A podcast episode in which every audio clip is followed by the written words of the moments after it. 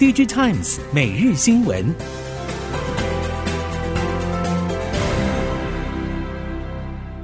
听众朋友您好，欢迎收听 DigiTimes 每日新闻，我是袁长杰，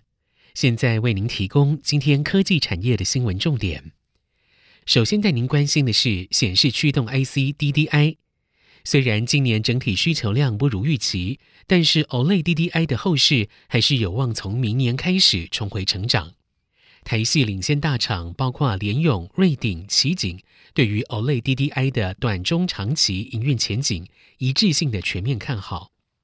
目前 OLED DDI 主流采用四十纳米制程，由于整体扩产幅度不大，加上本身成本较低，未来可能会变得更加抢手。另外一方面，因为手机客户近期补货动能还算明确，需求可能会一路维持到明年上半年。加上 AMOLED 渗透率提升的趋势不变，如果中系手机客户拉货动能没有进一步收缩，未来 OLED DDI 的需求就一定会再向上。所以库存也必须备好一定的水位，才能避免因为客户拉货量过大，供应不及。在面板方面。受到大环境影响，终端需求不佳，近期业者以销库存作为主旋律，同时密切关注年底销售旺季情况。不过，以中国双十一的电视销售来看，并没有传来佳绩，呈现价量巨滑的现象。销售结果不甚理想，主要是因为消费需求减少，除了中国电视市场逐渐饱和之外，房地产市场持续低迷，空屋率高。也导致中国电视新增与更新需求进一步受到冲击。接下来还有欧美传统旺季，加上今年还有世足赛助阵加持，所以业界相当关注年底促销旺季情况。这也成为了影响 LCD 电视面板需求恢复的关键因素。世界杯足球赛正式在卡达开幕。南韩两大电视业者针对高阶电视机种大打折扣战，希望抢搭这一波热潮，冲刺业绩。韩国媒体 Digital Times 报道，三星电子与乐金电子利用美国黑色星期五购物节与世界杯足球赛，在国内外对电视产品推出行销折扣。三星最顶级的 Neo QLED 8K 电视折扣幅度最大，美国市场最高折扣达到两千美元。乐金也在南韩展开针对世界杯足球赛的庆祝胜利促销，折扣品项包括了 OLED、QNED、NanoCell 等高阶机种，在美国则是指定的 OLED 机种最多打到七折。根据南韩 eMart 统计资料显示，十月三十一号到十一月六号，电视销售金额比前一周增加百分之三百一十三，六十五寸以上 QLED、OLED 等高画质机种的营收比例持续成长。全球制造业正在进行大规模迁徙，供应链出现了短链化的趋势。神达投控总经理何继武表示，未来一年将会在现有的台湾、中国大陆以及美国的三个生产据点之外，新增东南亚厂，达到三加一的目标。预计明年东南亚据点与印度的产能占比将会拉升到一到两成，以增加营运韧性。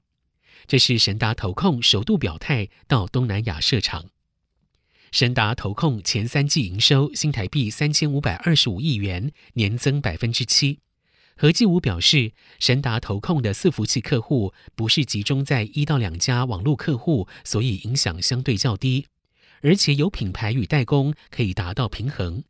加上缺料状况逐渐好转，不论对伺服器以及车用业务都相当有帮助。不管是负责伺服器业务的神云科技。或是以车用以及 AIoT 为主的神达数位，对明年看法都是审慎乐观，期待会比今年有双位数的成长。有鉴于半导体的战略意义与日俱增，为了提升台湾关键产业国际地位，经济部拟具《产业创新条例》第十条之二第七十二条修正草案，也就是俗称的台湾晶片法案。希望引导企业积极投入前瞻研发与先进制程，进而巩固台湾关键产业在国际供应链的地位。不过，各界看法分歧。经济部长王美花表示，产业界要符合最低税负制的标准才能适用。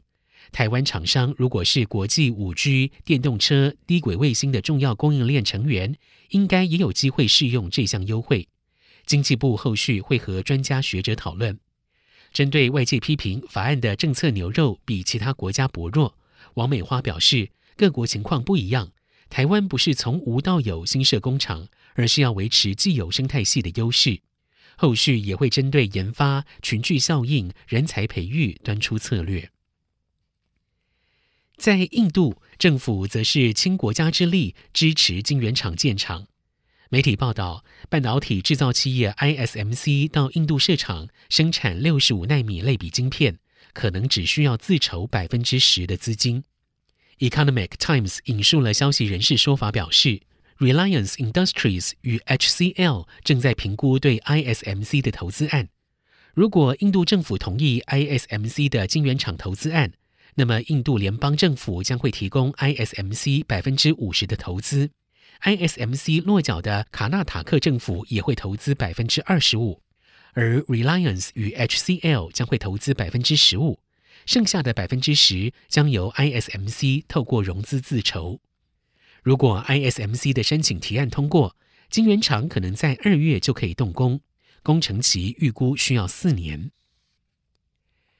中国大陆国家主席习近平疫情之后再度出席国际经贸会议场合，试图扭转近年美国为首阵营对中国的孤立。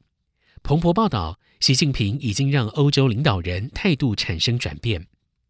法国总统马克宏十一月十八号呼吁与北京保持接触，并且抵制将世界分割成相互竞争阵营的企图。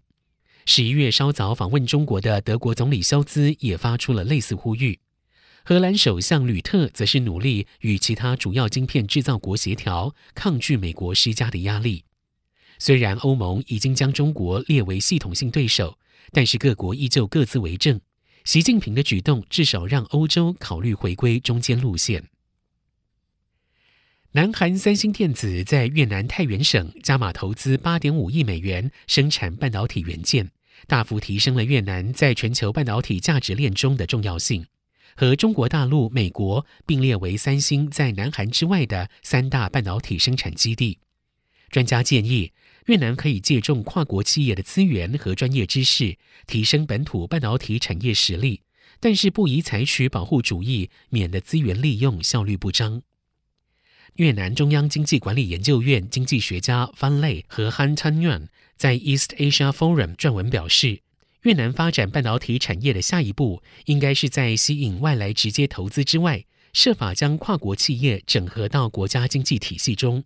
所以，必须加速改善越南投资环境的缺点，包括基础建设落后、智慧财产权执法力道不足、供应链网络不够发达，以及本土技能人才短缺等。